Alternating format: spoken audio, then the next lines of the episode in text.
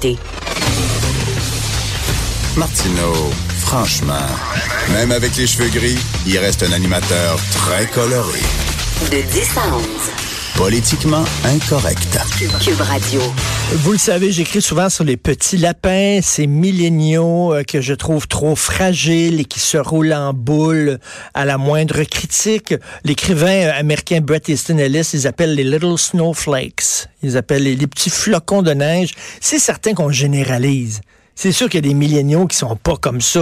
C'est certain qu'on généralise. Mais bon, c'est, mettons, c'est un trait, c'est un, c'est un trait euh, euh, dominant, mettons, dans cette génération-là. Et là, il y a une milléniale, est-ce que c'est ça qu'on dit?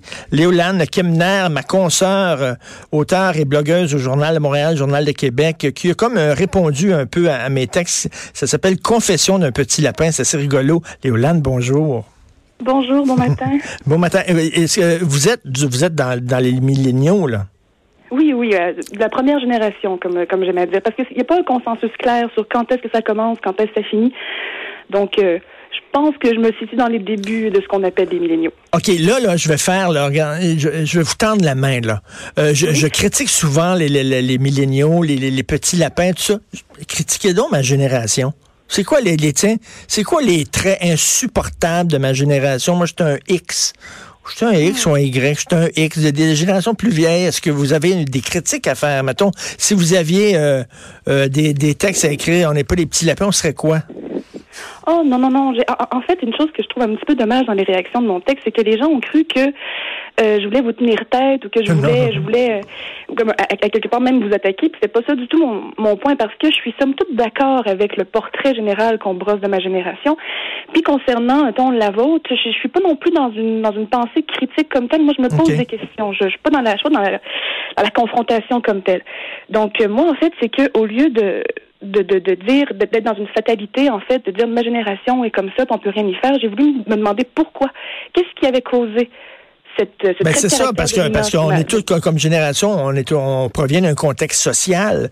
Moi, Oui, oui. euh, tu sais, vous provenez d'un contexte social particulier. Puis moi, je dis toujours, les milléniaux, s'ils sont fragiles comme ça, c'est de la faute de leurs parents. Leurs parents, c'est ma génération, c'est moi. On, le- on les a pas équipés pour euh, pouvoir euh, se, se faire une carapace. Donc, c'est ce que vous dites, là, essayez de- d'expliquer pourquoi ce sont des petits lapins. Ben en fait, c'est que, comme je dis dans mon texte, c'est qu'à force de me questionner là-dessus, j'ai réalisé qu'il y avait un cœur coupable dans cette manière d'éduquer là. Euh, c'est pas que nos parents, puis en, en fait, je dis on, mais j'ai quand même reçu une autre éducation euh, complètement différente de ce que je décris, mais j'a- j'avais pas envie de de parler de ma génération en me distançant d'elle. Donc c'est pour ça que je parle au on, mais j'ai je me considère pas comme un enfant roi, j'ai pas été élevée comme ça, donc c'est c'est aussi ce qui m'a permis d'avoir peut-être un regard de l'extérieur pour pouvoir en parler, mais sans me sentir déconnectée d'elle pour autant. Et euh, j'ai perdu où est-ce que je m'en allais pour vous répéter la Non, question. non, non, non, mais c'est ça, comment, comment vous, vous avez- comment, qu'est-ce qui a fait que cette génération-là a ces particularités-là? Oui, oui, ben en fait c'est ça, c'est que à chaque fois qu'on rencontre un chapitre d'émancipation dans l'histoire, les, les premiers temps après cette émancipation-là, il y a, il y a un facteur de culpabilité parce que les premières, les, les premières personnes qui embrassent ces nouvelles libertés-là ont pas le choix de conjuguer avec les réactions tout autour d'eux. Donc, dans le cas de, de, de, la vague de divorce, je veux dire, on était rendu à un point de notre histoire où est-ce que ça avait plus de bon sens euh, que le mariage soit une prison conjugale comme c'était Mm. devenu à ce moment-là. Mais les, mais, mais les gens qui ont commencé à embrasser cette, cette euh, liberté de pouvoir euh, choisir de rester ou non avec son conjoint, ben ils ont quand même dû faire face à une forme de culpabilité parce que eux, ils ont le, le, le, le comment je pourrais dire le comparatif avec leur propre génération sur c'était quoi la famille, c'était quoi l'éducation.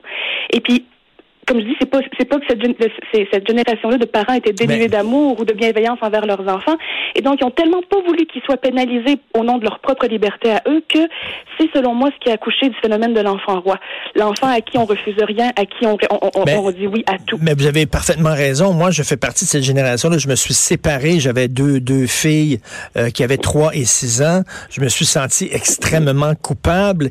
Et quand je les voyais, mes enfants, ben, je voulais pas être le, le papa là, qui, qui, qui punissait, puis le papa sévère. Fait que j'étais au contraire le papa trop gâteau, trop gentil. Euh, c'est certain que je- je- je- j'essayais de, je me sentais coupable, donc j'essayais de compenser. Et ça, c'est souvent des, c'est souvent des, des parents ont fait ça. Là. Mais en contrepartie, moi, j'avais envie de jeter aussi un regard sur ce que j'avais vu de ma génération, c'est-à-dire les enfants qui ont été trop gâtés ou qui ont eu des parents gâteaux et tout ça, parce que au lieu d'être des enfants qui, qui étaient comme surcomblés, si je veux dire, et heureux de l'être, j'ai vu naître une espèce de d'agressivité, un, peu comme souvent on va retrouver des kleptomanes chez des gens qui sont très fortunés. Hmm. C'est comme si, à force de tout avoir, on, on, j'ai vu mes mes compagnons de génération développer une espèce de, de, haine et d'agressivité envers leurs parents pourvoyeurs, parce que c'était moins une figure parentale que une, espèce d'entrée, une espèce de, tuyau par lequel sortent le, le moindre de leurs désirs, mais qui leur donne pas euh, ce qui est réellement formateur pour un hmm. enfant, c'est-à-dire euh, cette saine discipline-là qui, qui, donne une grande confiance. C'est pas c'est pas juste de brimer euh, les libertés naturelles de l'enfant, au contraire, c'est de pouvoir l'éduquer de sorte à réellement profiter de ses libertés et non pas de les subir.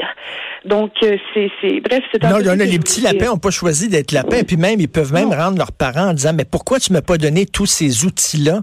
Pourquoi tu m'as uh-huh. pas outillé pour faire face aux difficultés de la vie? Tu m'as trop tu m'as trop élevé dans, dans le papier bulles, dans le coton, dans la ouate et tout ça. Et là, maintenant, je fais, ça fait que je suis quelqu'un qui a la difficulté à, affronter les, critiques et tout ça. C'est pas de leur faute à eux, c'est de la faute de leurs parents. Et leurs parents, ben, c'est ma génération à moi, là. Cela dit, je suis pas prête non plus à lancer la pierre à votre génération parce que vous avez eu à vous démerder dans un contexte qui était tout nouveau pour vous, autant que celui d'aujourd'hui est nouveau pour nous aussi. Euh, vous avez fait de votre mieux, puis je me dis que on gagnera rien à se lancer, à, se tirer à bout portant. Je me dis, nos mmh. générations doivent se, se retrouver puis doivent échanger là-dedans. Parce que je me dis, il y a moyen d'aller rechercher ce qu'on a manqué. Il y a moyen, c'est pas une situation fatale à mes yeux.